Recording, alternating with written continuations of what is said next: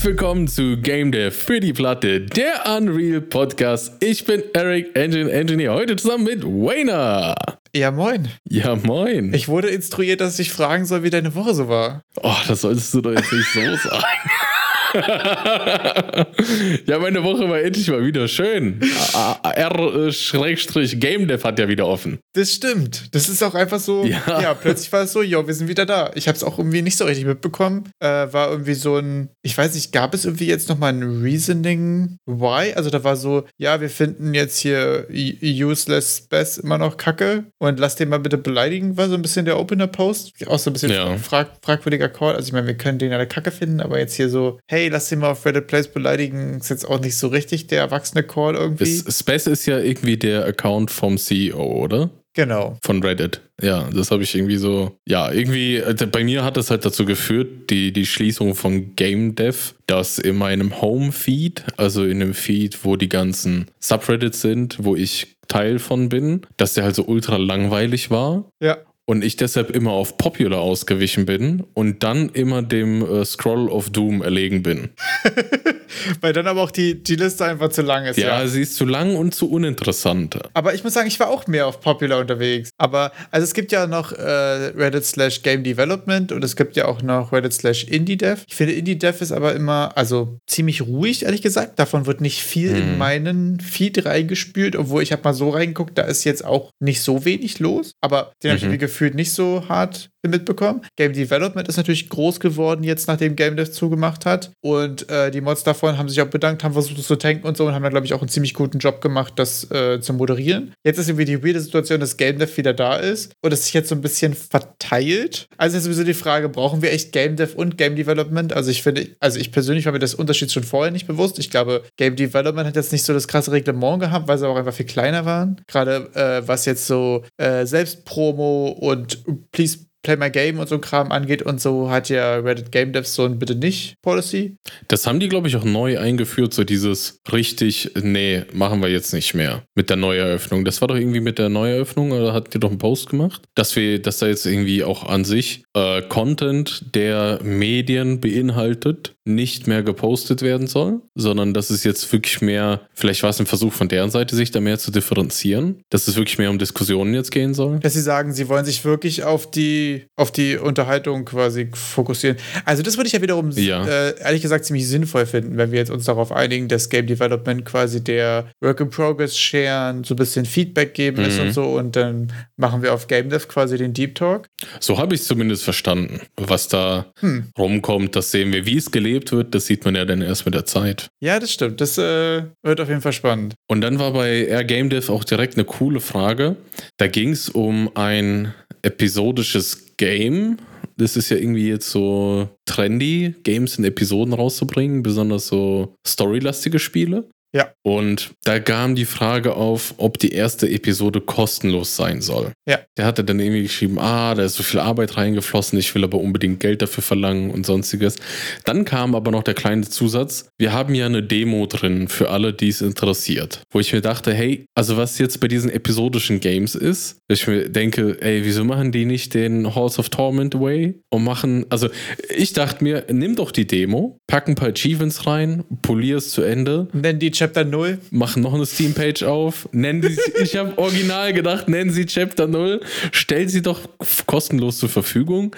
Jeder, der irgendwie gecatcht wird von der Story, holt sich dadurch automatisch Chapter 1. Ja. Alle, und, und du hast einen kostenlosen Chapter 0. Alle sind zufrieden. Er hat nicht diesen faden äh, Demo-Beigeschmack von, das sollte jetzt gar nicht das, also so das Ende sein, sondern man kann es ja irgendwie so ein bisschen downscopen, vielleicht mit die Demo ein bisschen erweitern und so finalisieren. Die Leute so ein bisschen, wie du es gerne sagst, hungrig nach Hause schicken, ja. damit sie sich dann Episode 1 holen. Ich muss auch ganz ehrlich sagen, dass ich bei storylastigen Games das Demo-Konzept fast ein bisschen schwieriger finde. Mhm. Ähm, weil du ja dann, also gerade bei, bei Chapter Games hast du ja meistens viel Story, viel Content, aber meistens in einem sehr linearen Kontext. Jedenfalls von meiner Außenwahrnehmung. Ist ehrlich gesagt insgesamt nicht so ganz mein Genre, deswegen ist das gerade ein relativ, ich sag jetzt mal so ein lauwarmer Take, aber mhm. das ist mal so ein bisschen das, was mein Eindruck ist. Und dann verstehe ich das Demo-Konzept plus Chapter, finde ich irgendwie so ein bisschen quatschig, weil ich das Gefühl habe, da sagen die Leute, wie du schon meinst, eben auch so, ja, nur eine Demo. Dann spiele ich da die Story so ein bisschen, ist wahrscheinlich aber nicht so ganz ausgereift, dann spiele ich es nächste Mal ja doch wieder von vorne, wenn ich es mir danach kaufe. Mhm. Ich glaube, das ist ja ein Frust, den ich zum Beispiel Demos häufig habe. Also, dass ich sage, das ja. ist sau cool, aber wenn ich was habe, wo ich linearen Progress habe, fange ich es nächste Mal von vorne an. Das ist irgendwie meh. Weißt du, wenn ich jetzt ein Roguelike spiele und ich finde die Mechaniken geil, dann startet es sowieso jedes Mal neu.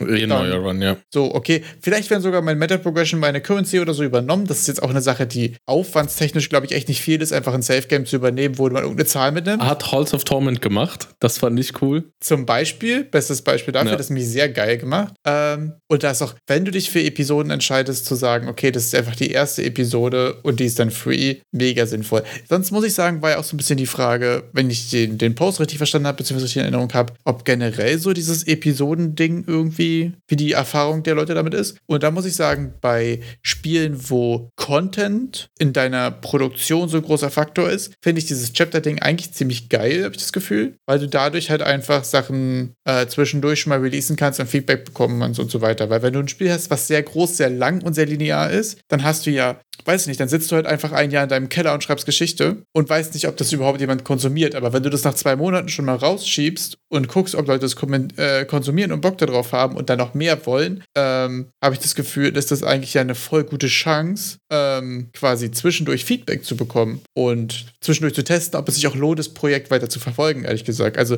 das ist ja, was wir auch bei Prototypes und bei Vertical Slices und so schon häufig beschlossen, äh, äh, festgestellt haben, dass es schön ist, dass man Content halt so geil slicen kann, Mechaniken aber nicht. Also, du brauchst alle Mechaniken, damit das Spiel funktioniert, aber du brauchst nicht fünf Stunden Content, damit die erste Stunde geil ist. Und den Vorteil kann man voll gut ausnutzen, warum nicht? Das Prelude von Halls of Torment hat bei mir gedankentlich einfach nur einen, einen riesigen Steam-Content-Umschwung verursacht. Also wenn ich, wenn ich ein Spiel machen möchte, das Leute bezahlen sollen, kaufen wollen oder kaufen sollen, dann ist es, also wir müssen, wir müssen ja auch mal über die Downside reden. Das wäre ja, ähm, wir müssen noch eine Steam-Page machen, nochmal 100 Dollar investieren oder so. Und, aber wenn ich diesen kostenlosen Prelude habe, ich nenne den jetzt einfach Prelude, einfach von Halls of Torment übernommen. Weil es bei Halls of Torment so hieß, super funktioniert, wir Fanboys sind, deswegen. Genau, wir, wir nennen das jetzt einfach Prelude.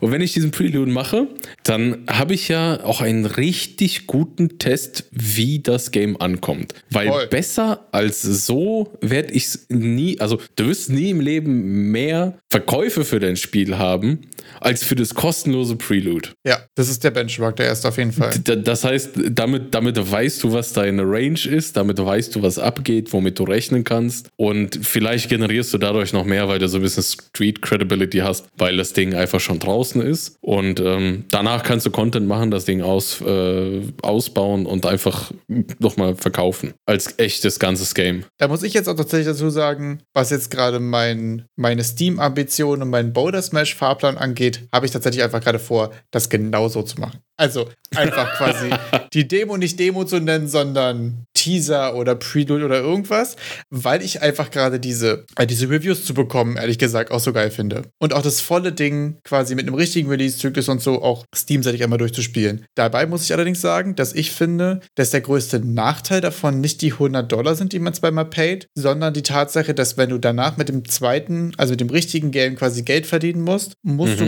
derweil so viel Marketing oder irgendwas außerhalb von Steam aufgebaut haben, dass du die Leute irgendwie von deiner Prelude auf deine Main-Seite converted bekommst? Ich glaube, das ist die schwierige Frage. Mhm. Das ist, glaube ich, wirklich, weil wenn ich jetzt sage, okay, das jetzt, ich habe kein Twitter, ich habe kein Insta, ich habe keinen Reddit-Beitrag, kein Discord, gar nichts gemacht. Okay, ich habe jetzt nur ein Spiel gemacht, das ist jetzt organisch gewachsen, mhm. mega Steigerung auf Steam. Wenn ich jetzt äh, die Vollversion auf Steam rausbringe, wo kriegen die das mit? Also, similar to games you liked, wird es sich wahrscheinlich dann, äh, wenn du vorher eine positive Review gegeben hast oder so, irgendwie in den Steam-Algorithmus reinspülen. Aber sonst glaube ich, die Conversion von hier ist eine Steam-Seite und hier ist eine Steam-Seite, die sieht genauso aus, aber du kannst es bezahlen, das ist jetzt fertig und geil. Schwierig. Also da musst du, glaube ich, das innerhalb der Prelude und so so gut vermarktet bekommen, dass die Leute die Vollversion woanders finden. Mhm. Das ist, glaube ich, eine Herausforderung. Könnte ich mir vorstellen. Ist es aber nicht auch einfacher, dann eine Followschaft für dein Game aufzubauen auf Twitter und sonstigen Plattformen, wenn du schon eine kostenlose Version deines Spiels da draußen hast? Voll. Dann kannst du ja auch diverse Updates zu, zu dem, woran du gerade arbeitest, bringen und dadurch, dass jeder die Möglichkeit hat, hat das äh, Prelude kostenlos zu spielen, kann man sich auch besser vorstellen, was da jetzt genau auf dem Bildschirm zu sehen ist und passiert und vielleicht mehr engaged ist damit. Voll. Also ich kann mir bei, gerade bei Hearts of Torment zum Beispiel auch ganz gut vorstellen, dass das ähm, einfach nicht so das große Problem, aber ich das Gefühl habe, äh, da kam ja auch, glaube ich, viel erstmal so aus dem Twitter-Hype und so raus. Und den kann man ja erst auf die Pilot-Seite lenken und dann quasi auf die Main, wenn es mhm. ist. Von daher ist das super. Ähm, hatte ich aber, wie gesagt, wenn das so alleinstehend du nur Steam hast und so, wäre es, glaube ich, schwierig. Aber voll die spannende Frage. Und ja, damit haben wir also jetzt den neuesten Solo oder, oder den neuesten Small Indie Dev Trend 2023 festgenagelt. Preludes machen, ja. Ja, also ich habe also ich habe es jetzt zwei, dreimal gesehen und das hat immer sehr gut funktioniert. Also ich habe ja. jetzt gerade einige Games gesehen, die das so gemacht haben und äh, ich weiß von einigen, dass sie das ganz gut benutzt haben mit, wir haben hier schon ein paar positive Reviews bekommen, wir pitchen damit jetzt einen Publisher und so. Ähm, es gibt bei Hearts of Storm hat es off offensichtlich super gut geklappt, ähm, dem ganzen Ding einfach insgesamt Fahrt aufzugeben. Finde ich super interessant. Also ich finde es auch cool, dass du einfach Feedback bekommst. Also, dass du die Möglichkeit hast, was zu bekommen. Ich glaube wirklich auch, Steam-Reviews sind einfach so. Also, die finde ich auch super interessant. Also, ja. beides ja auch eine Sache ist, wenn, es, wenn du es für free reinstellst und du kriegst fünf gute Bewertungen, ist es ja voll interessant zu sehen, wie verändert sich dann deine Visibility auch, dafür ein Gefühl zu bekommen. Und Finde ich super spannend. Und das ist auch ehrlich gesagt der Grund, warum ich äh, in den, gestern Gestern war Samstag? Ja, gestern. Äh, tatsächlich schon mal reingeschaut habe, was braucht man denn eigentlich, um eine Steam-Seite zu erstellen? Dann erzähl mal. Also eigentlich nicht viel, aber doch schon auch was Schwieriges. Also das Ding ist, ähm, ich weiß nicht, ob das jetzt hier, weiß ich nicht, ihr alle schon mal eine Steam-Seite erstellt hat oder nicht. Jeweils gibt es noch, gibt es Steamworks. Das ist quasi die, äh, ich sage jetzt mal so, die, die Business-Seite dazu. Und da erstellt man erstmal einen Account. Das Ding ist, du kannst dafür einen neuen Account machen oder du kannst deinen bestehenden Steam-Account benutzen. Das ist in 99% der Fälle egal. Die einzige Sache ist, wenn du danach in der Community-Diskussion deines Spiels und so weiter diese Posts veröffentlichst, dann wird dieser Account da auch angezeigt. Das heißt, gerade als Indie zum Beispiel, wenn man jetzt sagt, okay, ich mache das hier mehr über eine persönliche Schiene, vielleicht auch über Devlogs und so weiter, finde ich persönlich das eigentlich für so das, für die Marke, die man irgendwie ist und so, für den persönlichen Touch irgendwie eigentlich ganz geil, wenn es dann einfach dein Steam-Account ist. Oder draufgehen können, mhm. sehen können, was hat er jetzt, als jetzt gegamed und so. Man sieht es so, das ist wirklich einfach der. So, das kommt wirklich einfach so von dem. Mhm. Ähm, Sonst so standardmäßig sind die ganzen Namen, die auf der Seite stehen und so sowieso alle Sachen, die du über die Applikation, die du quasi über die Seite erstellst, äh, eingibst. Von daher ist es egal. Es ist quasi nur so bei, wenn du als Entwickler mit deiner Community in die Diskussionen und so weiter interagierst, dann wird dieser Account angezeigt. Bei allem anderen ist es eigentlich so ziemlich egal. Das ist schon die erste Glaubensfrage. Würdest du deinen Steam-Account benutzen oder machst du einen Business-Account dafür? Nein, ich mache einen Business-Account. Du machst einen Business-Account? Ich mache ich mach einen Business-Account. Finde ich interessant. Warum?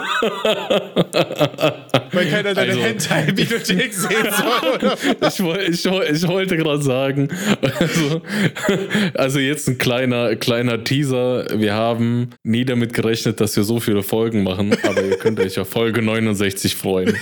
Und ich habe dafür ein nice. bisschen Recherche betrieben. Und nee, das möchte ich nicht mit irgendwas in Verbindung gebracht machen, wow. bekommen. Okay, also vielleicht überlege ich es mir bis dahin auch nochmal anders, ja, jetzt wo du das sagst. Außerdem ist es dann viel leichter, das auch abzugeben. Also ich sag mal, wenn du dann so einen Business-Account hast, nenne ich es einfach mal so, und äh, wenn man in die Zukunft mal schaut, dann könntest du ja auch ähm, halt einfach für Geschäftssachen das vielleicht an andere Leute dann irgendwie abgeben. Dann ist es nicht so dein persönlicher Kram, sondern wirklich einfach der Arbeitsaccount. Achso, also für sowas würdest du aber Normalfall quasi andere Accounts dazu einladen, Administratorrechte zu bekommen, mhm. wenn ich es richtig verstanden habe. Ähm, das heißt, da würdest du nicht den eigentlichen Account scheren, aber prinzipiell prinzipiell hast du da natürlich recht. Auf der anderen Seite, für mich muss ich auch sagen, ich fand so diesen persönlichen Touch, ähm, gerade so in dem, in dem Indie-Space, wo man auch über, über Devlog spricht oder sowas, irgendwie auch nett. Ist auf jeden Fall eine Sache, die man sich vorher überlegen muss. Fand ich schon mal ein interessantes. Aber wenn du, wenn du das ja eigentlich auch machen kannst, also jetzt einfach nur noch mal, lass mich mal schwarz malen, ja.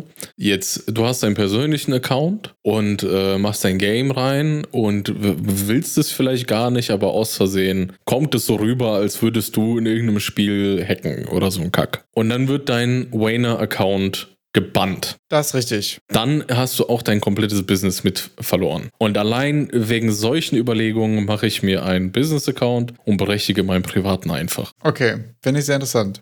Ja, das stimmt. Also ich habe zum Beispiel für die ganze Twitch-Bubble und so weiter auch quasi ein eigenes Set an Sachen gemacht, einfach um die Sachen von, Mhm. von so Private Stuff zu trennen. Das macht dahingehend wahrscheinlich schon Sinn, da hast du recht. Also ist auf jeden Fall eine, die erste Entscheidung, die man quasi trifft. Was ich dazu noch sagen muss, es geht auch eine ganze Menge darum, ähm, dass du natürlich eine Bankverbindung und eine Steuer-ID und so ein Kram brauchst. Und was ein sehr interessanter Fakt ist, wenn du diese Steuer-ID und den Hauptbesitzer oder so des Accounts in irgendeiner Weise ändern willst, zum Beispiel wenn du jetzt sagst, ich war jetzt vorher Rainer GmbH, jetzt bin ich aber Rainer UG Mhm. und habe deswegen eine andere Steuernummer, dann musst du einen neuen Account machen und ein Formular ausfüllen, dass deine Apps quasi übertragen werden auf diesen neuen Account, weil dieser auch bei Erstellung dann wieder geprüft wird ausführlich. Hm. Das fand ich sehr interessant. Das heißt, den Steam-Account erstellen, wenn eure äh, Geschäftsform, sag ich jetzt mal, in, in einem sowas wie finalen State ist, weil sonst ist es extra Schritt und super Mhm. nervig, kann ich mir vorstellen. Ähm, ich habe auch noch nicht ganz geschneit, ob man die 100 Dollar bei der Erstellung des Accounts schon das erste Mal bezahlt oder ob man die erst bei der Erstellung der Seite bezahlt. Das habe ich noch nicht rausgefunden, weil ich bin an den Steuer-ID-Fragen noch gescheitert. Meinem Verständnis nach,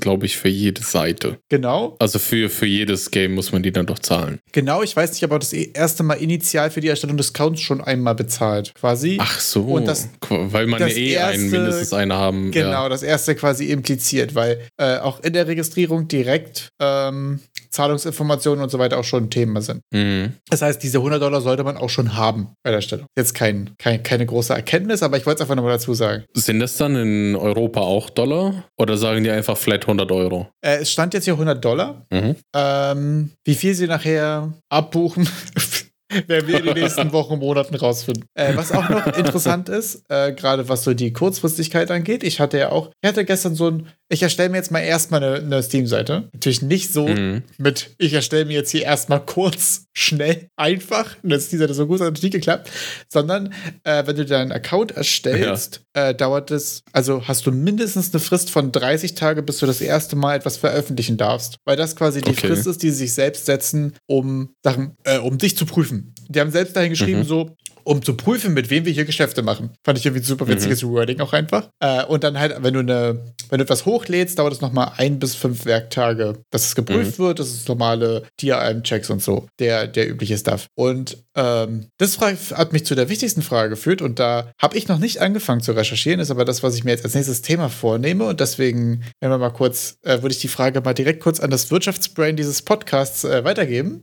was ist denn eigentlich mit den Steuern in, in the Germany? Also, weil äh, Steam sagt ja auch direkt, wenn du, eine, wenn du eine Einzelperson bist, dann melde dich einfach als Einzelunternehmen ein und gib deine Steuer-ID an. Mhm. Aber es gibt ja auch sowas wie Gewerbepflicht, wenn du Sachen einnimmst Oh. oder nicht, oder ganz schwierig. Oh, der, der, also ich habe äh, aufgrund von einem Steuervideo oder sowas, was ich mal irgendwo gesehen habe im deutschen Game Dev äh, Raum, habe ich da mal ein bisschen reingeschaut, weil das war irgendwie äh, die Informationen, die da gegeben waren, waren fragwürdig. Jedenfalls in Deutschland gibt's sowas wie eine Gewerbepflicht, da hast du recht. Also im, im Standardfall äh, geht es so, dass du hingehst und ein Gewerbe anmeldest und dann quasi ein Einzelunternehmer bist und das Ganze auf dich trägst. Also die ganzen Risiken, alle Pflichten und so, das läuft dann quasi auf dich als echte Person. Das ähm, ist so der Standardfall und unabhängig erstmal von dem, was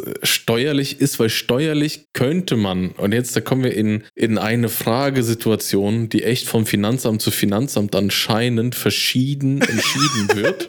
Wow, das ist aber auch so, Denn- das, was man so häufig mitbekommt, oder? Ich dachte immer, ich dachte immer so, als ich ja so völliger Wirtschaftsbusiness-Pleb, dachte immer so, ja, das ist ja voll fest, das ist ja voll geregelt und so. Und bei der Insolvenz, die ich äh, vor einem halben Jahr miterleben durfte, Durfte. wurde auch diverse Male gesagt, ja, also das kommt je nachdem darauf an, wie euer Amt das so sieht und wie euer Amt das so regelt, wo ich mir so denke, okay, ich dachte, das ist einfach fest geregelt, wie sowas abläuft. Aber gut, bitte, Nee, bitte nee, fahren nee, Sie die haben fort. dann eine. Also Gewerbeanmeldung beinhaltet sowas wie Gewerbesteuer. Das kann jeder Kreis oder so, kann den Steuersatz selbst festlegen. Und dann kommen wir aber zu einer Berufsgruppe, das sind Freiberufler. Die müssen das nicht tun. Das sind ganz klassisch Anwälte und auch Künstler. Und dann kommen wir jetzt zur Riesenkrux an dieser Geschichte. Ich finde es gerade witzig, jetzt bei Frei, Freiberufler, Anwälte Äh, vor Nicht Freimaurer. Nee, aber bei Freiberufler bei dir in deiner Liste Anwälte noch vor Künstlern kommen. Nein, also, nein, nein, das war, das war nur, das war nur hier didaktisch da, weil wir mit den Künstlern weitermachen wollen, weil das jetzt wichtig wird. Okay, Entschuldigung, ich wollte nicht deine Didaktik stören. Denn Game Development, Game Development kann man ja auch als Kunst auffassen. Ja. Und jetzt sind wir hier in der Kacke tief drin. also, das Finanzamt will Patte sehen. Deshalb Gewerbesteuer bitte. Aber wenn du irgendwie an einen coolen Finanzamt-Dude kommst und dem da, und der vielleicht ein bisschen was von Games versteht und du den verklickern kannst, dass du als Solo-Dev auch diesen ganzen Kunstkram machst und das eigentlich eher eine Kunst ist, als dass es ein Gewerbe wäre, Ja. dann habe ich mal gelesen, dass hier und da, und meine Informationsquellen sind jetzt hier irgendwelche abstrusen Foren im Internet, wo Leute gesagt haben, ja, Digga, ich habe es hingekriegt, dass sie mich als Freiberufler akzeptieren. Warte, das ist, glaube ich, jetzt der richtige Zeitpunkt für. Das ist hier übrigens keine Rechtsberatung. Wir sind nicht, Abs- wir sind absolut nicht dazu imstande, hier irgendwen zu beraten. Wir erörtern das gerade am, am eigenen Leibe sozusagen. Also, wir machen hier gerade Pro Probieren geht über Studieren und äh, Educated Guesses. Aber bitte nehmt das nicht ernst. Falls hier irgendjemand Nee, Ambitionen in also- diese Richtung haben sollte, beschäftigt euch mit jemandem, der da mehr Ahnung hat als die zwei Onkels, die im Internet darüber sprechen. Okay. Geht 100% zu einem Steuerberater, weil nicht umsonst hat Deutschland eines der kompliziertesten Steuersysteme weltweit. Ja. Und der wird euch dann vielleicht auch ein bisschen helfen. Und dann kann man mal, dass man vielleicht grob noch im Kopf hat, dass man da vielleicht die Möglichkeit hat, im Finanzamt nachzufragen, ob das hier als freiberufliche Tätigkeit eingestuft werden kann. Ähm, weil es sehr viele Kriterien davon erfüllt, wenn nicht alle, aber halt viele auch vom auf Seiten des Finanzamts dann sagen, ey, ich kenne mich damit nicht aus und mach, bezahl deine Gewerbesteuer und lass mich in Ruhe. Hm, okay. Also ähm, Steuerberater, Anlaufstelle, besonders für so kleinere Unternehmen, ist dann vielleicht der erste Anlaufpunkt, aber im Grunde ähm, eine Gewerbeanmeldung, wenn ihr es nicht irgendwie als freiberufliche Tätigkeit irgendwie da durchgepusht bekommt. Okay. Dann äh, ist das die Sache, die ich mal forschen werde, äh, was ich mich sehr interessant fand. Also, das hatte mich auch ehrlich gesagt dann gehemmt, da war ich so, okay, ich habe hier doch so ein paar Sachen, die ich erstmal noch klären sollte, bevor ich mir jetzt hier mal eben das Teamseite gemacht habe. Deswegen habe ich mir erstmal einen Twitter-Account gemacht. Persönlich. Weil ich mir dachte, ich hatte so, kennst du das, wenn man manchmal so blinden Aktionismus hat, so, ich mache heute was am Border Smash. Und dann war ich so, ja, okay, hier. Und dann habe ich ein bisschen Screenshots gepasst und dann war ich so, okay, vielleicht mache ich jetzt einfach eine Steam-Seite dafür. Und dann so, ja, Steam, wie mega kompliziert und hast du nicht gesehen. Und dachte ich mir, okay, dann machst du jetzt hier Screenshots. Dann habe ich so einen relativ geilen Screenshot gemacht, so ein bisschen äh, so ein äh, so ein Blogcode erstmal auch für unsere Challenge und so, dann da können wir nachher noch drüber sprechen und so. Und dann war ich so, okay, aber wo wird es jetzt auch hinhauen, ne? Mhm. So, dann dachte ich mir, okay, ich hau's auch noch in Discord und so, ist so ein bisschen als Teaser dann schon mal für die Folge und so Kram. Und dann war ich so, ich mache mir jetzt einen persönlichen Twitter-Account. So, ich bin jetzt auch, es ist Juli 2023 und ich habe jetzt einen Twitter-Account. Bin auch überhaupt super late to the party. wahrscheinlich, ehe ich den ersten Screenshot von Boulder Smash raushaue, ist Twitter wahrscheinlich sowieso ganz tot. Den haben wir schon im letzten, in der Beef-Off-Topic-Folge ausführlich geklärt. Dann heißt es wahrscheinlich irgendwie X-Social oder so. Ja, gar keine Ahnung. Aber jedenfalls ist das die News, die dabei rausgekommen ist. Keine Ahnung. Aber da ging es mir auch besser, ehrlich gesagt. Ich hatte irgendwie so einen Tatendrang, einfach jetzt irgendwo einen Account zu erstellen, irgendeine Seite zu machen. Erinnert mich an neulich, ich wollte eine Hose kaufen gehen, habe keine gefunden, die mir passt, bin in den Mediamarkt gegangen und habe mir ein Game gekauft. ich ich war, fand's klasse. Ja, voll. Also, ich ich verstehe total, was du meinst. Das ist ja auch Ne? einfach. Ja. ja, und wenn du jetzt deine Steam-Page innerhalb der nächsten 30 Tage irgendwie äh, doch irgendwie hochkriegst, was würdest du als erste oder was wäre eine gute Spiellänge für so ein Prelude? Sehr gute Frage. Also, Preload würde ich ja bei mir quasi so demotechnisch ansetzen. Und wir haben ja schon mal drüber gequatscht, gerade auch im Kontext von der Games Week Berlin, wo ich war. Ähm, dass ich ehrlich gesagt finde, so eine gute Demo ist so eine halbe Stunde bis Stunde. Weil ich habe das Gefühl, das ist bei den meisten Sachen genug Zeit, um quasi zu zeigen, worum es geht. Aber so drei, vier Stunden eine Demo, ich bin bei so einer Demo auch immer nur so mit so, so halb invested, weil ich ja genau weiß, das ist noch nicht fertig, ich kann es eh nicht zu Ende spielen, ich habe meinen Progress mm. wahrscheinlich nicht mitnehmen und so weiter. Und das Ding ist so eine halbe Stunde bis Stunde ist, glaube ich, so mein, mein Target. Bei Story-driven Sachen vielleicht ein bisschen länger, bei Mechanics-driven Sachen ein bisschen kürzer. So, dass man die Leute quasi alles zeigen kann, worum es geht und vor allen Dingen ja auch bei der Demo geht es ja häufig darum zu prüfen, ob es aufgeht. Aber die Leute auch immer hungrig nach Hause schicken. Oder wie meinst du? Da ähm, habe ich auch noch keine neuen Erkenntnisse zu unserer letzten Demo-Diskussion. Also halbe Stunde maximal, also was du den Leuten halt so antun kannst. Auch gerade wegen dem, was du sagtest mit dem, die haben ja auch keinen Bock wieder von vorne alles nochmal dann zu zocken, wenn die ja. dann zu tief drin sind. Was mir bei Borders mal schon nochmal aufgefallen ist, die, die interessante Frage finde ich auch gerade, ähm, wie viel oder wie lang wird meine erste Iteration Iteration von Boulder Smash, die ich auf Discord hochlade und sage, hier Leute, zockt mal an, sage, was ihr davon hält. Wie lang wird das sein? Weil das ist ja keine Demo. Ich werde keine 30 Minuten Content machen, da brauche ich noch ein halbes mhm. Jahr für. Sondern ist so, was, was target ich da? Ich glaube, da bin ich wirklich so bei, ja, so zwei bis fünf Minuten. So Good Punk Survivors geht, ja. glaube ich, so, wenn du einen vollen Run schaffst, zwei Minuten, zweieinhalb mhm. Minuten, reicht völlig, oder? Ja, also wenn ich jetzt an meine Game Jam-Erfahrung denke, also wirklich maximal zehn Minuten, weil sonst habe ich eh keinen Bock mehr drauf. Also so dieses, da gehe ich, ich gehe bei dann so einem ganz kurzen Playtest mit eher meinem Game Jam Mindset dran, mit lass mal gucken, ob die Mechaniken, ob das überhaupt funktioniert. Voll. und mal, mal sehen, ob ich in den fünf Minuten so, so ein kleines Spaßgefühl habe und dann bin ich schon voll zufrieden und sage, ja, das war gut. Oder wenn das nicht mal passiert, dann vielleicht noch mal mehr Arbeit investieren an der Stelle. Ja, total. Und ich glaube auch, ich habe in letzter Zeit sehr viele Evoke Likes und Lights wieder gespielt. Und bei denen habe ich auch wieder festgestellt, ähm, dass so die erste Loop, bis ich weiß, ob mir das Spiel Spaß macht, ist immer reinstarten. Dann gibt es meistens so ein, zwei Mechaniken, die werden mir reingedrückt, die verstehe ich dann so ein bisschen, dann sterbe ich das erste Mal. Dann habe ich das erste Mal Chance für Meta-Progression oder sonst irgendwelche Choices und so. Und dann gehe ich einmal rein und komme noch mal ein Stück weiter oder komme vielleicht sogar zu dem ersten, zu dem ersten Boss, zu einem ersten Biom, was gefinisht ist oder sowas, zu dem mhm. ersten, so. Und dann sehe ich einmal die Variation mit zweites Biom, der Boss kommt, andere Gegnertypen und so. Und das ist eigentlich für mich der Punkt, an dem ich weiß, ob ich das Spiel geil finde. Mhm. Und ich glaube, das ist auch für mich jetzt Boulder Smash technisch so der Content, auf den ich aime. So, du wirst reingeworfen, du wirst so drei, vier Gegner klatschen, vielleicht zwei, drei Stages schaffen, ein, zwei Spells benutzen, du wirst einmal zurückkommen, feststellen, okay, ich kann mich jetzt stärker machen, ich kann mir einen neuen Spell kaufen oder irgendwas. In den zweiten Run andere Spells bekommen, Boss sehen, vielleicht dann Boss sterben, vielleicht Boss schaffen, fertig. Das ist eigentlich das, was ich in den fünf Minuten quasi an, an Player Journey, sag ich jetzt mal, schaffen will. Das ist, glaube ich, mein Scope für rausfinden, ob es geil ist. Du hast ja gerade von der ähm, Games Week in Berlin erzählt. Es ist ja in einem Monat steht die DEFCOM an und die Gamescom, die danach folgt. Yes. Also jetzt nochmal ein kleiner Aufruf an die Community, wer es irgendwie geschafft hat, sich irgendwie eine Rippe aus, den, aus dem Leib zu schneiden und ein Vollpreisticket besorgt hat oder ob da jemand äh, an, an günstigere Tickets gekommen ist, sei es Studenten sowie äh, 50 Prozent der anwesenden Podcaster hier. Du bist auf der DEFCOM? Ich bin auf der DEFCOM, ja. Geil. Und ähm, ich leider nicht. Werd mal da vorbeikommen. Ja, das, das war ja, glaube ich, hier auch der ganze Kontext hierzu. ich arbeite noch an dem Online-Zugang. Aber du geil. arbeitest noch an dem Online-Zugang. Äh, Im August wird dann auch die SIGGRAPH stattfinden, die SIGGRAPH 2023. Das ist quasi die Grafik-Convention. Äh, 50-jähriges Bestehen. Unreal ist dabei, Epic ist dabei mit der Unreal Engine. Die haben schon ihren kleinen äh, Workshop Plan da bekannt gegeben. Also hier eine ganz smooth Transition zu Unreal News. Boah, das habe ich jetzt auch ganz kurz mal. Warte mal, warte mal. Wann bist du auf der DEFCOM? Wo bist du auf der DEFCOM zu finden? Schreibt uns mal auf Discord, wenn ihr auch auf der DEFCOM seid. DEFCOM ist vom, warte mal, für neun, warte, wann war das? Die fängt am. wenn jemand einen Erik sehen möchte, wo kann man einen Erik sehen? 20. an, 20. abends, äh, das ist am Sonntag, fängt die abends an mit irgendeiner Party.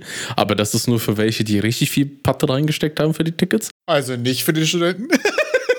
Das heißt, ich werde Montagmorgen, Montagmorgen bin ich da auf der DEFCOM und ich habe, um ehrlich zu sein, noch gar keine Ahnung, was da für Vorträge sind und was wie, wann, wo stattfindet. Okay. Also ich weiß nur, dass ich irgendwie eine Bahn nehme und um neun da bin an Köln-Messe Deutsch. Okay, du bist da, mehr weißt du noch nicht. Ich, ich hab, bin da. Ich habe schon mal reingeguckt und habe schon mal das erste Mal äh, bekannten Namen gelesen. Und zwar wird Matthew seinen Vortrag nochmal ausführlicher und, äh, glaube ich, ähm, nochmal etwas technischerer Form halten zu ähm, technischen Limitierungen und wie sie sich auf Game Design auswirken und Performance-Testing im Allgemeinen und so weiter. Worüber wir vorletzte Folge, glaube ich, ausführlich auch drüber gesprochen hatten. Da gibt es auf jeden Fall nochmal Updated-Version und das ist auf jeden Fall schon mal eine Empfehlung an der Stelle. Und da mache ich es mir jetzt einfach. Leute, wenn ihr einen Vortrag hören wollt.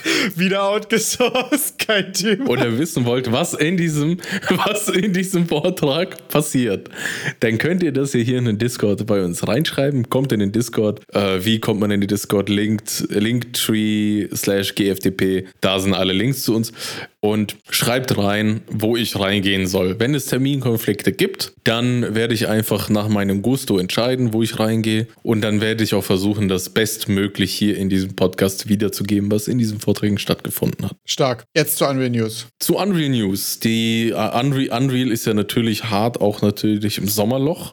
Da kommen irgendwie seit Wochen keine Streams mehr. Äh, deshalb habe ich mal ein bisschen geschaut, was es sonst so Nettes zu erzählen gibt und habe einen kleinen Blick in die 5.3 Roadmap geworfen. Direkt herausgestochen sind für mich die Nanite Landscapes. Wenn ihr schon mit Landscapes gearbeitet habt, dann wisst ihr sicherlich, dass wenn ihr, dass die so manchmal im Hintergrund echt komisch, also wenn ihr sehr weit weg seid, außerhalb von, von irgendwelchen äh, Radiusen, Radien, dann, dann, dann, dann weiß ich, werden die gerade, also sieht richtig hässlich aus, wenn man darauf zuläuft und wirklich sieht, wie sich diese Landscape aufbaut. Und ich hoffe, das wird jetzt mit den Nanite Landscapes besser, dass sie einfach Nanite verwenden und nicht mehr dieses komische LOD-Gejuckel, was die da vorher hatten. Darf man als Mathe-Studierter eigentlich noch Radiusse sagen oder wird man da nicht direkt von einem Blitz getroffen? Also es hat schon ein bisschen im Finger gekribbelt, als ich es gesagt habe.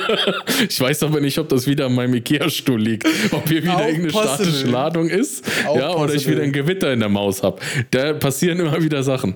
Sind es die Mathe-Götter oder doch nur der Markus? Und ähm, was mir auch direkt äh, ein Skeletal Editor soll kommen. Also, dass ihr jetzt auch endlich die, die Skeletons dazu editieren könnt. Wir haben jetzt schon längere Zeit in 5 äh, einen Mesh-Editor gehabt, aber wer irgendwie was an seinem Rig ändern wollte, der musste dann wieder im Blender raus. Und äh, wie wahrscheinlich manche schon gesehen haben, wenn Blender kann teilweise nicht alle Rigs optimal importieren. Und da, wenn ihr euch das alles nicht antun wollt und eigentlich nur den kleinen Finger entfernen wollt, weil ihr den nicht braucht, kommt der Skeletal Editor endlich äh, auch in Unreal Unreal als Experimental Feature rein. Dann Chaos Cloth Editor also, das hat für mich ausgesehen, wie wir können jetzt endlich auch Klamotten in Unreal machen. Also bei den, wenn, wenn man ja irgendwie Kleidungsstücke macht im Blender oder so, dann, dann ist man da wirklich viel, viel näher am echten äh, Nähprozess dran, als ich es vorher jemals erwartet hätte. Man macht halt wirklich echt so eine Vorderseite, eine Hinterseite,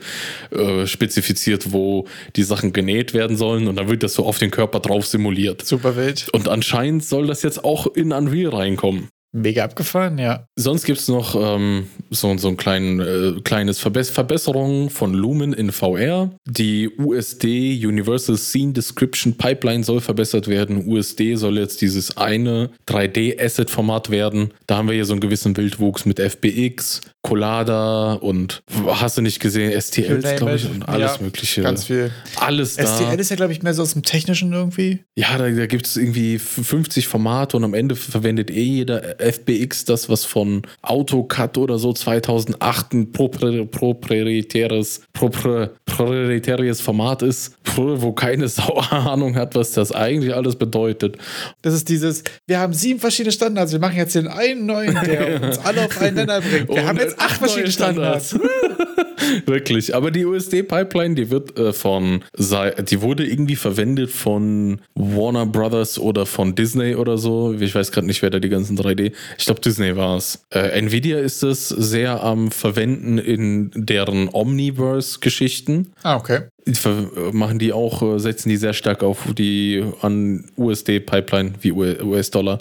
Und äh, ja, Unreal beugt sich dem jetzt auch einfach, weil das aus dieser Virtual Production-Seite sehr stark kommt, was eben diese ganzen ähm, Sachen haben. C Version 20 wird jetzt Default. Blueprint kriegt die Funktion Autocasting Ja, man muss äh, anscheinend nicht mehr selber irgendwie gucken, worin man castet, sondern kann einfach, mach mal von alleine, Diggi. Boah, das Auto-Keyword in, in Blueprint ist auch wieder, wirft Glaubensfragen auf.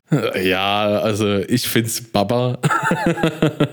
Aber äh, werden wir mal sehen, ob es dann nicht irgendwie doch äh, zu, zu mehr Game-Breaking-Bugs führt und ähm, Neuerungen im Procedural Generation Workflow, also in der neuen PC, PCG Content Pipeline, die jetzt eingeführt wurde mit 5.2, wird natürlich weiter dran rumgeschraubt. Und wer jetzt noch einen Editor sucht, einen Code-Editor, ähm, und sich vielleicht nicht bewusst ist, dass es eigentlich nur zwei Sachen, zwei Alternativen gibt, Visual Studio oder Rider, der kann sich dann freuen, dass Visual Studio jetzt anscheinend noch ein paar neue Unreal Engine Features bekommt, weil die Community da immer nach ruft. Und da hat sich jetzt Microsoft das äh, wieder auf die Fahne geschrieben, da in einem neuen Zyklus noch mehr Integration in Visual Studio zu schaffen. Ah, nice. Zur Info, Rider muss man bezahlen, Visual Studio nicht. Ich glaube, der Rest ergibt sich dann von alleine was, was wohl mehr Leute verwenden.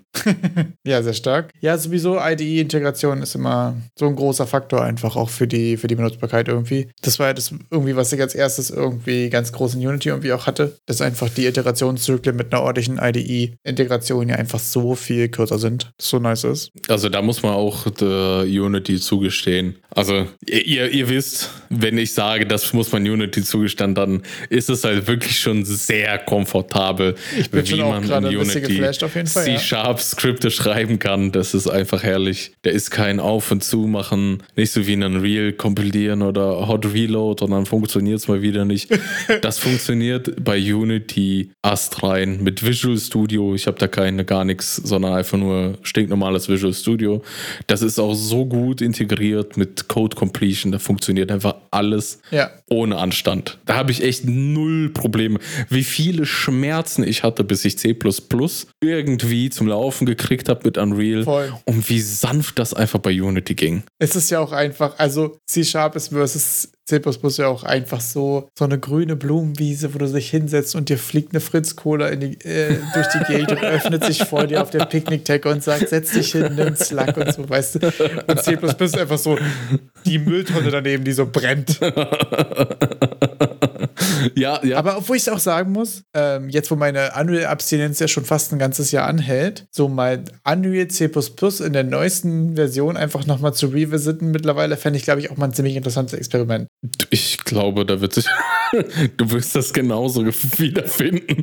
Dass jetzt Aber ich habe jetzt schon von plus, plus 20 Features unterstützt werden.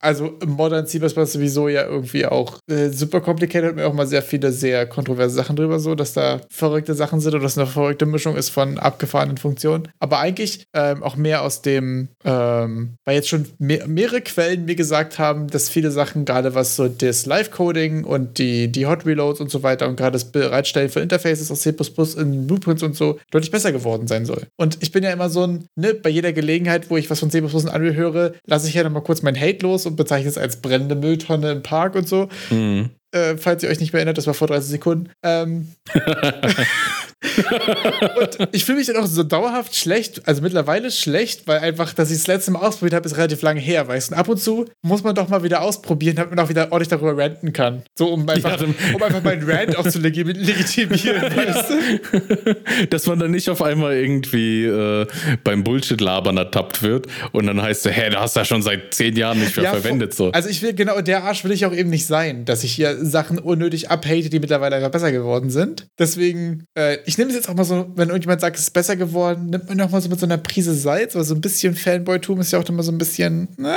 weiß ich nicht.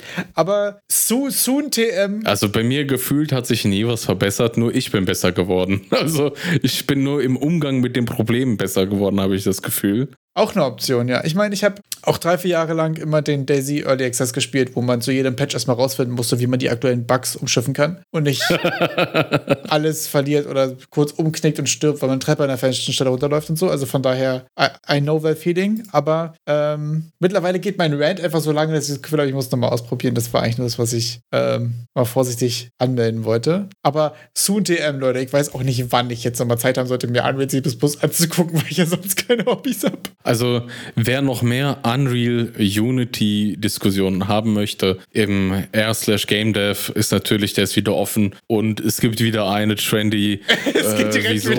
Unity versus Unreal Diskussion, äh, die auch teilweise, wie ich finde, auf alten, alten Tatsachen oder auf alten Urteilen beruht.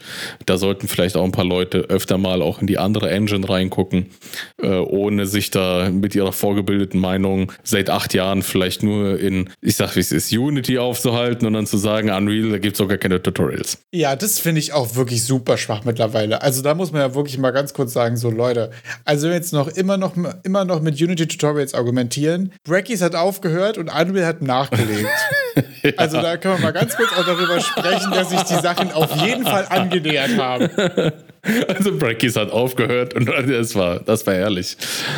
Aber ich will, die, ich will die Diskussion an der Stelle gar nicht ausweiten. Wer dann noch mehr möchte, der schaut sich den Post an. Ja. Wo ich aber immer gerne drüber reden würde, ist über ein Video, das ich gesehen habe von, wie heißt der Herr, Herr Matt Canyon, äh, How to make Video Game Music for Free in Klammern Beginners Guide. Und irgendwie hat dieser Typ diesen ganzen künstlerischen Prozess so aufgebrochen und das Ganze in, in so ein paar Punkte zusammengefasst, dass ich da gesessen habe und gedacht habe, meine Fresse, das kannst du doch eigentlich genauso auf Spiele, wie ich, wie mache ich ein Game widerspiegeln? Okay, stark. Also ich muss sagen, Channel kenne ich gar nicht, klingt aber super interessant. Ich auch nicht, das wurde mir einfach nur reingespült. YouTube hat dann gedacht, komm, ich zeig's dem Erik mal. Und ich so, ja, wieso guck ich's mit dir? Ich kann's ja mal anschauen. Also, dümmer werde ich ja nicht. und er fing halt an. Und ich versuche hier einfach mal direkt mit dem.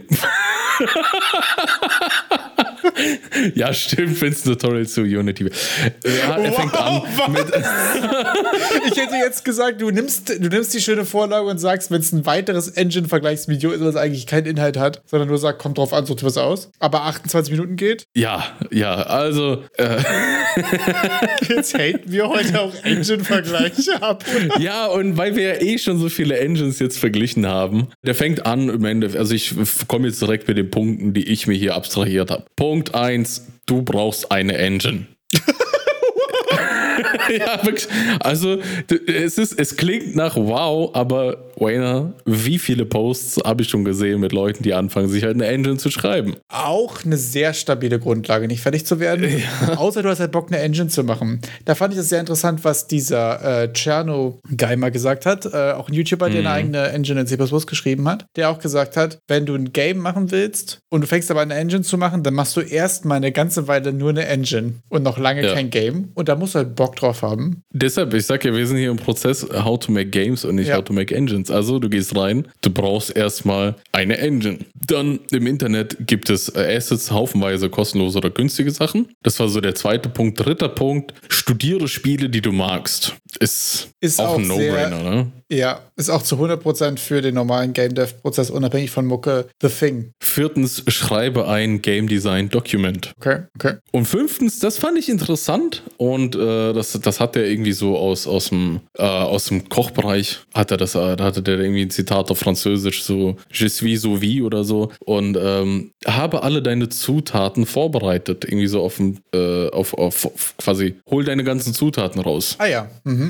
Alle Sachen, die du benutzen willst, leg die schon mal hin. Was ich ja auch teilweise von, ähm, das kennt man ja auch von, von Pixel Art, dass du dich einfach schon auf eine Color Palette festlegst. Achso, ja. Finde ich sehr interessant. Und dann könnte man ja, wenn man sich für in, im Game Design Dokument auf einen Artstyle festgelegt hat, auch einfach die Assets mal auch in die Engine importieren, die man dazu gefunden hat und sagen, jetzt ist hier close. Das war's. Das Ja. sind jetzt alle Assets, die ich habe. Und mehr mache ich nicht rein, damit man nicht auf diesen Asset-Hand geht, bei dem ich manchmal verschwinde. Voll. Ich finde auch gerade bei der Artstyle-Frage das sehr interessant. Ich habe es aber auch mechanisch tatsächlich. Bei mir ist nämlich zum Beispiel auch das Ding, dass ich schon sehr häufig angefangen habe, mir zu, äh, zu denken, so ich mache jetzt einfach einen Third-Person-Roguelike oder ich mache einen Souls-like und dann mache ich so den Player-Controller und dann mache ich hier ein System und dann mache ich ein da Inventarsystem und dann passt irgendwie alles nicht zusammen. Und ich habe so fünf Sachen irgendwie angefangen. Jetzt gerade bei Boulder Smash zum Beispiel habe ich auch gemacht, okay, ich brauche einen Player-Controller, ich brauche einmal was, was meine Szene und meine Maps Managed, ich brauche ein Ability-System, ich brauche ein Health Stats UI-System. Und diese einzelnen Systeme habe ich gebaut eingefügt, gebaut, eingefügt, gebaut, eingefügt und habe wirklich nur gesagt, okay, das sind hier die fünf Systeme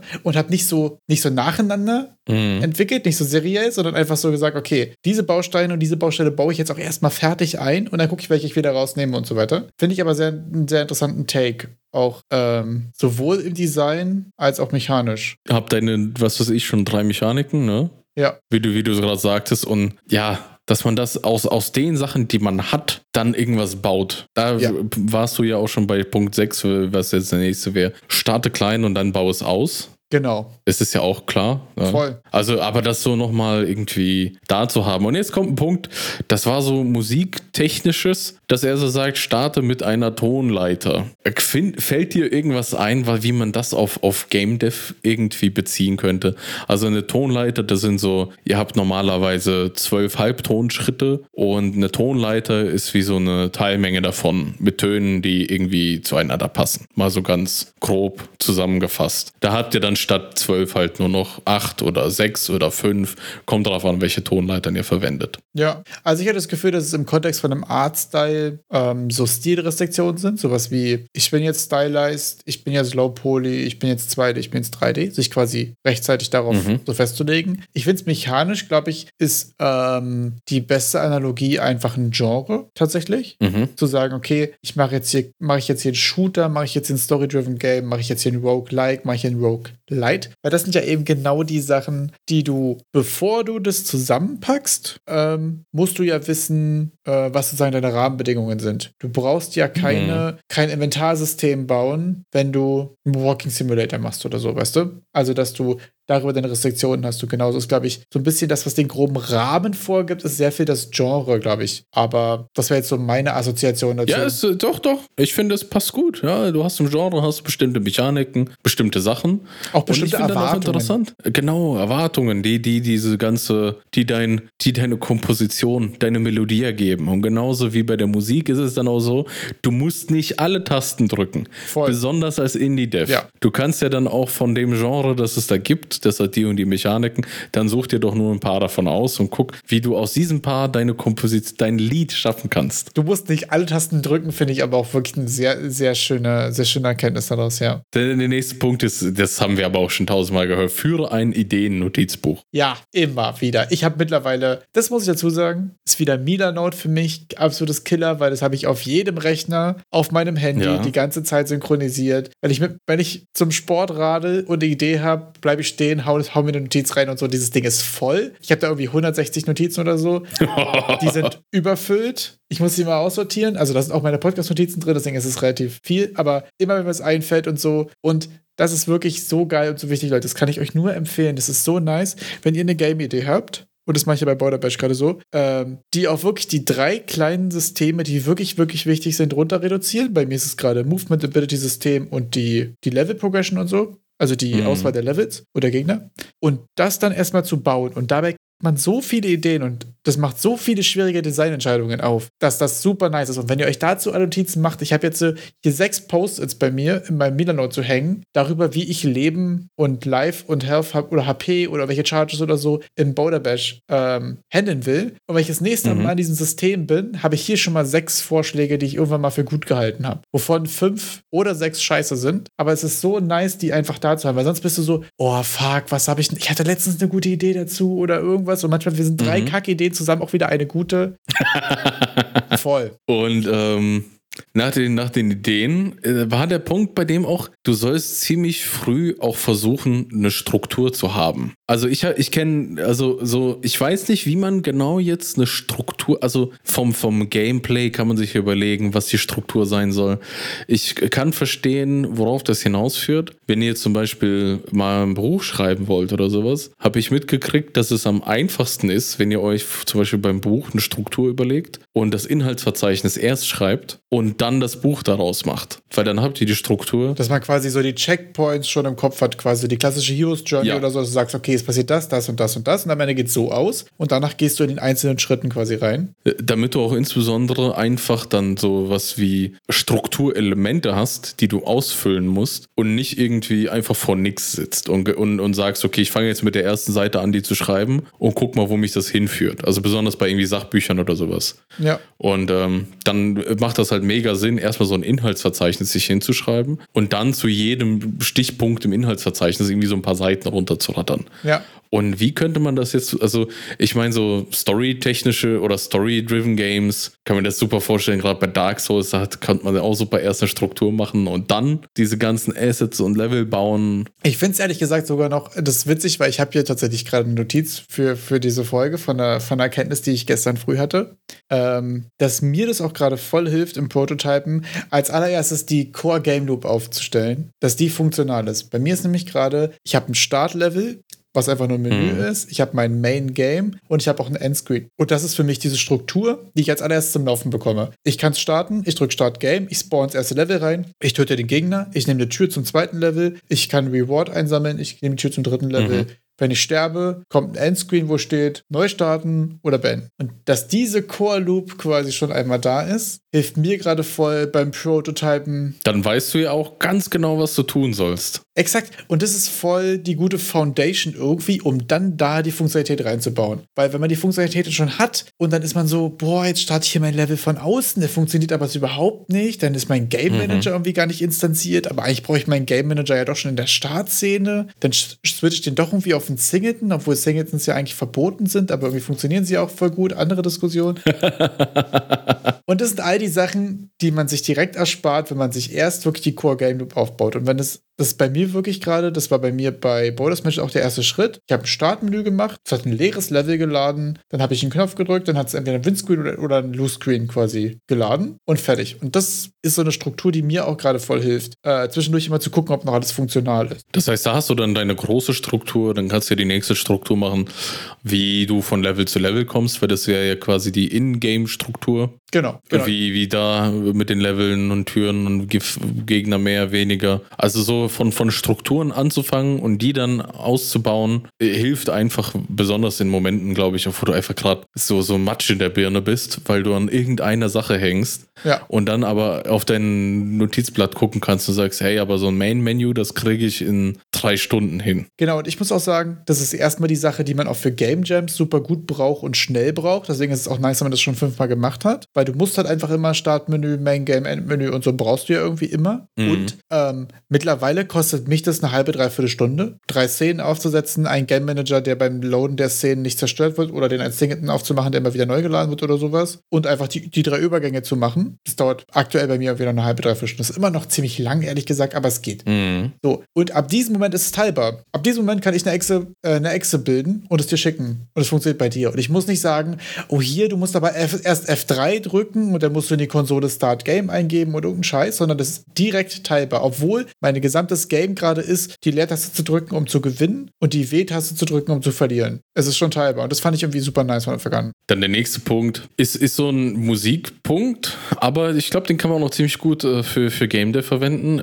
Nutze Wiederholung. Und bei Musik wird ja ganz viel werden Sachen wiederholt. Aber da gibt es auch so interessante Wiederholstrukturen, wie irgendwie, wie hatte das genannt? Irgendwie so Call und äh, Answer oder so, ja. dass man so eine Melodie hat, die dann äh, beantwortet wird von einer anderen. Aber anders äh, kann ich mir das halt auch einfach vorstellen in, in Form von Content, den ihr in Spielen habt. Also, du kannst ja das gleiche Level nehmen und anderes Lighting, vielleicht andere Musik und andere Gegner oder immer nur eins davon austauschen, um mehr Content mit weniger Arbeit zu machen. Voll. Ich glaube auch, dass ähm, so wieder Wiederholung ähm, so im generellen Kontext häufig so ein schlechtes so einen schlechten Ruf hat, aber bei vielen Sachen ja gerade, was so die Steuerung des Spielers und so angeht, ja auch einfach super mhm. notwendig sind. Also, wenn du im Tutorial dem einen Skeleton hinstellst und sagst, wenn du jetzt hier dreimal links schlägst und zweimal rechts und fertig und um, dann ist es ja super nice, wenn acht Minuten später, nachdem er die Intro-Cutscene gesehen hat, ist da einfach wieder ein Skeleton und es ist mehr oder weniger dasselbe Setup, damit du vom Spieler abrufen kannst, hier musst du jetzt das anwenden, was du gelernt hast. Mhm. Und bei der nächsten Wiederholung ist dann Skeleton, aber daneben ist eine Schlucht. Und bei der nächsten Wiederholung ist dann Skeleton, aber oben steht noch ein Bogenschütze. Punkte. So, darüber kannst du ja dann auch wieder variieren. Ich glaube, das ist auch wieder eine schwierige Pacing-Frage. Ne? Du kannst es ja nicht zu repetitiv immer dasselbe machen und so weiter. Aber gerade mhm. wenn du neue Mechaniken, ähm, wenn du neue Mechaniken sozusagen etablieren willst, ist es immer gut, diese pure Mechanik zu nehmen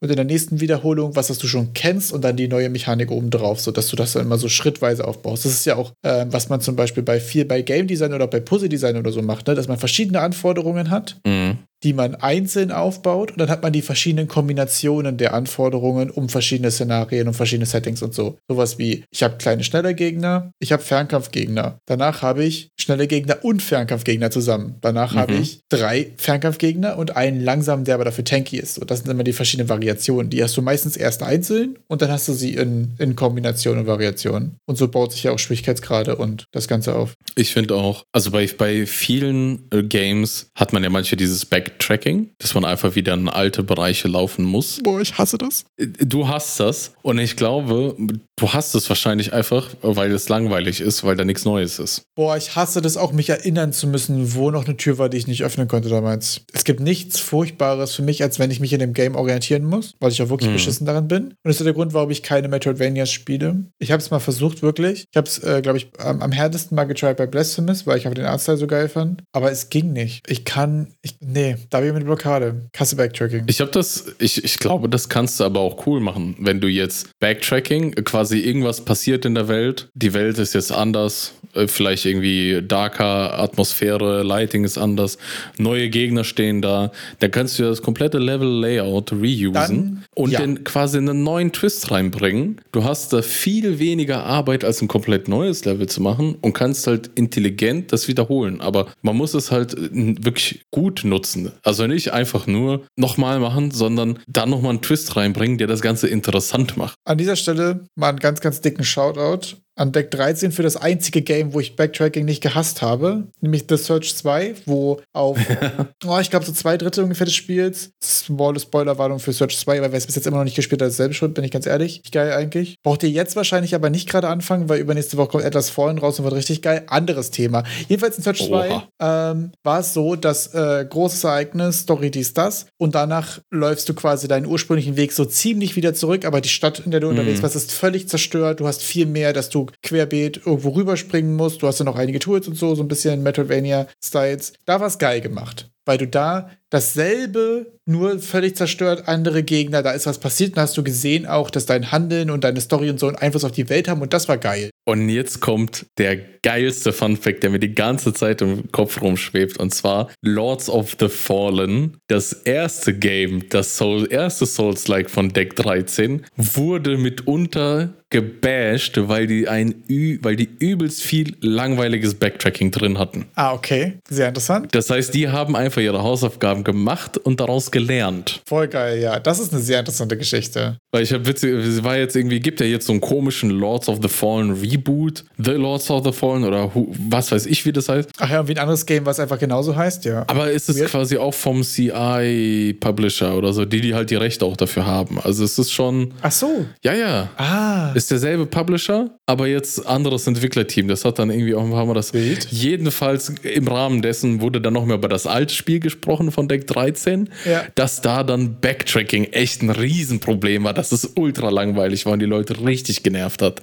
Interessant. Ich finde es super cool, dass du gerade äh, sagst, bei The Search 2 war es dann richtig geil gemacht. Da war es wirklich geil. Da war es wirklich geil. Also, das war wirklich so das, wo man danach wieder zurückgelaufen ist und man war so, okay, das sieht hier mega zerstört aus und so. Mhm. Und ich glaube, was in dem Fall ja nice ist, weil du ja viele von den Assets quasi direkt voll gut reusen kannst und trotzdem einen Twist reinbringst. Also, das ist ja auch Content Generation, ja, Big Brain Move. Ähm, da fand ich es jedenfalls saugeil. Wenn du dir eh schon die Mühe gegeben hast, so ein cooles Layout zu schaffen ja. und du quasi das Layout mal zwei 2 kriegst mit ein bisschen mehr Arbeit, mehr Aufwand und das meinte ich mit äh, anderes Lighting, Musik bisschen geändert, andere Gegner rein, jetzt mehr krassere Gegner, ja. alles ein bisschen kaputt machen, dunkler machen, Rauch auf die Straße und jetzt weißt du, da ist die Kacke am Dampfen, jetzt ja. geht's ordentlich los, ne? Ja, das hat ja auch wieder dieses geile Gefühl von, du hattest hier einen Impact auf die Welt und auf die Geschichte hier und so. Mhm. Das ist ähm, aber super interesting. Ja, aber wir hatten ja schon mal drüber gesprochen, äh, dass Lords of the Fallen ja quasi äh, der, der, die Demo, die Prototype. Was ist Prelude, das kostenpflichtige. das Prelude, ja. Und ähm, nächster Punkt. End your loops on a dominant chord. Ich glaube, das ist äh, quasi einfach die Leute auch hungrig nach Hause schicken. Ich wollte sagen. Ne? das ist der klassische Wayner-Spruch. Die Leute hungrig nach Hause schicken. Ja, aber es ist ja auch einfach. Das solltet ihr bei mir nicht machen, aber also wirklich hungrig nach Hause schicken, dann werde ich nie wiederkommen. Aber wenn. also ist es wirklich so. Äh, bei, bei manchen Spielen habe ich auch das Gefühl, dass gegen Ende hin man merkt, dass so das letzte Drittel da irgendwie so rausgequetscht ist. Oder irgendwie man das, man will selber schon gar nicht mehr zocken und man merkt doch, dass die Entwickler auch keinen Bock mehr hatten. also. ja. ja, das ist ja auch dieses so, weiß ich nicht, für mich sind ja Games sowieso immer ein bisschen lang. Mm. Ich schaffe es ja sowieso nicht, irgendwas zu Ende zu spielen, aber wenn ich es gut fand, so, das ist irgendwie ein bisschen mein, mein Ding, was ich jetzt super schwierig finde, weil wirklich, es gibt so viele Games, die ich sehr, sehr mochte und trotzdem nicht zu Ende gespielt habe. Und dieses so quasi im richtigen Zeitpunkt enden, ist, glaube ich, auch super schwer. Ist, glaube ich, auch super individuell. Meine lohnt es da auch einfach nicht so lang, was Geduld und so angeht. Ähm, Vielleicht kann man das bei der, wenn man die Struktur macht, vielleicht da noch mehr Gedanken drüber machen. Wo, auch wo höre ich auf? Ja. Wo sage ich, jetzt ist vorbei? voll. Nächster Punkt, das, äh, da, da wird wahrscheinlich das Lizard Brain anspringen und zwar sich Checklisten machen und Checklisten auch verwenden. Also so überall kleine Häkchen machen. Das ist ja mal so befriedigend, so kleine Endorphinrausche haben. Yes. Es ist ja auch wieder ganz, ganz nah an der Struktur. Aber ich finde auch solche Checklisten sich mal anzuschauen, dass man solche Sachen hat wie einfach nur Key, Rebinding, so Basic-Optionen, kann ich lauter, leiser machen, äh, so ein Kram, dass man da auch ein paar Checklisten hat, damit noch manche Sachen einfach nicht unter den Teppich fallen. Voll. Also ich liebe auch äh, Prototyping, Checklists und so weiter. Ich, Hast du, hast du ein paar gute Checklisten am Start? na, ich habe gerade meine Borderbest Checklist einfach. Jawohl. Die ist äh, semi gut gepflegt gerade tatsächlich. Ähm, Checkliste ist Weil ich Checkliste. meistens, genau, weil ich meistens quasi, ich komme ja momentan wirklich nur am Wochenende immer ein, zwei Stunden zum Basteln irgendwie. Und dadurch habe ich quasi die ganze Woche immer mal so Ideen, die ich immer mal so in meine Notizen packe. Und ähm, wenn ich anfange quasi, dann nehme ich mir so drei, vier Notizen meistens raus, die so Ideen haben und füge quasi die Changes entweder auf eine lange optionale Liste oder auf meine Core-Idee-Liste um. Und dann überlege ich mir, was ich von den Core-Sachen mache. Und dann mache ich genau eine Sache davon. Und wenn ich nach zehn Minuten fertig bin, höre ich halt auf. Wenn es länger dauert, dann ist es schade. Aber ich versuche mir auch gerade immer, okay, wenn ich mir da, okay, ich weiß, ich habe jetzt hier wirklich bloß eine Stunde oder zwei Zeit. Beziehungsweise ich will auch einfach nochmal wie eine Runde was Game oder irgendwas. Mache ich mir gerade so einen richtigen, ja, wie so ein Sprint-Meeting mit mir selbst. So, was schaffe ich jetzt in dieser einer Stunde oder zwei? Dann mache ich eine Kleinigkeit, dass ich diese ein Feature, eine Sache fertig, so kurz und knackig. Und dann schreibe ich mir auf, was jetzt noch die letzten Gedanken waren oder irgendwas oder pack's auf meine Liste, hake eine Sache ab, mache es zu, game eine Runde was. Das funktioniert für mich gerade super gut, weil ich merke, so dieses daran Progress gemacht zu haben Hm. und dann auch aufhören. Weil wenn ich das zweite anfange und es wird nur halb fertig, dann weiß ich genau, boah, dann bin ich das ganze Wochenende noch so, aber da ist noch was so was Halbes. Und wenn du nächste Woche wieder rangehst, weißt du. Du schickst dich hungrig nach Hause. Du schickst dich hungrig nach ich Hause. schicke mich selbst hungrig nach Hause, ja. ja. Das ist richtig.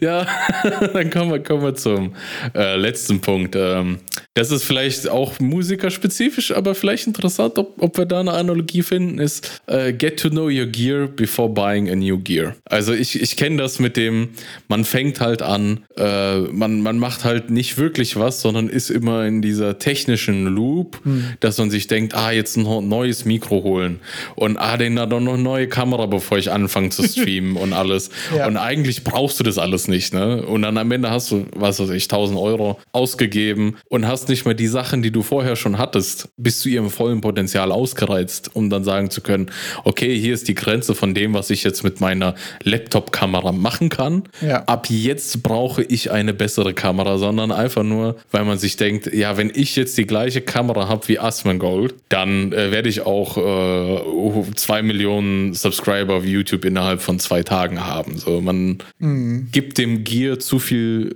ähm, zu viel Wichtigkeit, als dass es dann. Also im Endeffekt sind ja die Fähigkeiten, die, die dann das Game machen. Ja, ich glaube, das ist auch häufig, weil man sich so, so selbst denkt, dass dann Sachen begrenzen, obwohl man eigentlich weiß, dass es gerade gar nicht das Thema ist. Also bei mir zum Beispiel Ja. ist da auch eine ganz große Sache, dass ich mir Artstyles und Assets angucke. Dabei sind meine Core-Mechaniken noch nicht fertig. So, also ich brauche jetzt gerade nicht irgendwie Asset Bundles von Unreal runterladen und gucken, ob ich die irgendwie in Unity reingeprügelt bekomme oder eine Steam-Seite zum Beispiel erstellen. Dabei habe ich noch keinen spielbaren Prototype. Das sind genau die Sachen, wo man sich denkt, so ja, aber ich brauche jetzt ja hier nur das und so, weißt du. Aber eigentlich wüsste man ja genau, man muss einfach nur, wow, liebe, dass wir Leute das sagen, einfach, einfach nur, nur in, in Anführungszeichen weitermachen, tatsächlich so. Also die, die wichtigen Sachen. Mach doch einfach nur die Scope, Scope kleiner. Mach doch einfach nur das Game fertig. Und ich glaube, dass gerade auch in Unreal zum Beispiel, äh, ich kenne es aus meiner eigenen Vergangenheit, ähm, die Verlockung immer sehr groß ist, sich jetzt noch Nanite anzugucken oder den neuen, ja. weiß ich nicht, den Control Rig oder so, sich um welche Features ja. zu beschäftigen. Dabei mache ich halt einen 2D-Pixel-Plattformer, da brauche ich Control Rig nicht. Und auch keine Wirklich? prozedurale Landscape Generation. Und dann bist, ja. bist halt wieder dabei, irgendwelche Tools zu erforschen oder halt aktuellste Kamerapreise zu, zu vergleichen und dir eine, eine neue Canon EOS irgendwas auf eBay Kleinanzeigen für nur die Hälfte zu snacken, statt halt einfach deine Mucke Mucke dein Game, dein Stream anzumachen. Ja. Das ist halt einfach. Ich muss gerade daran denken, dass dieser Typ auf YouTube diese Eon,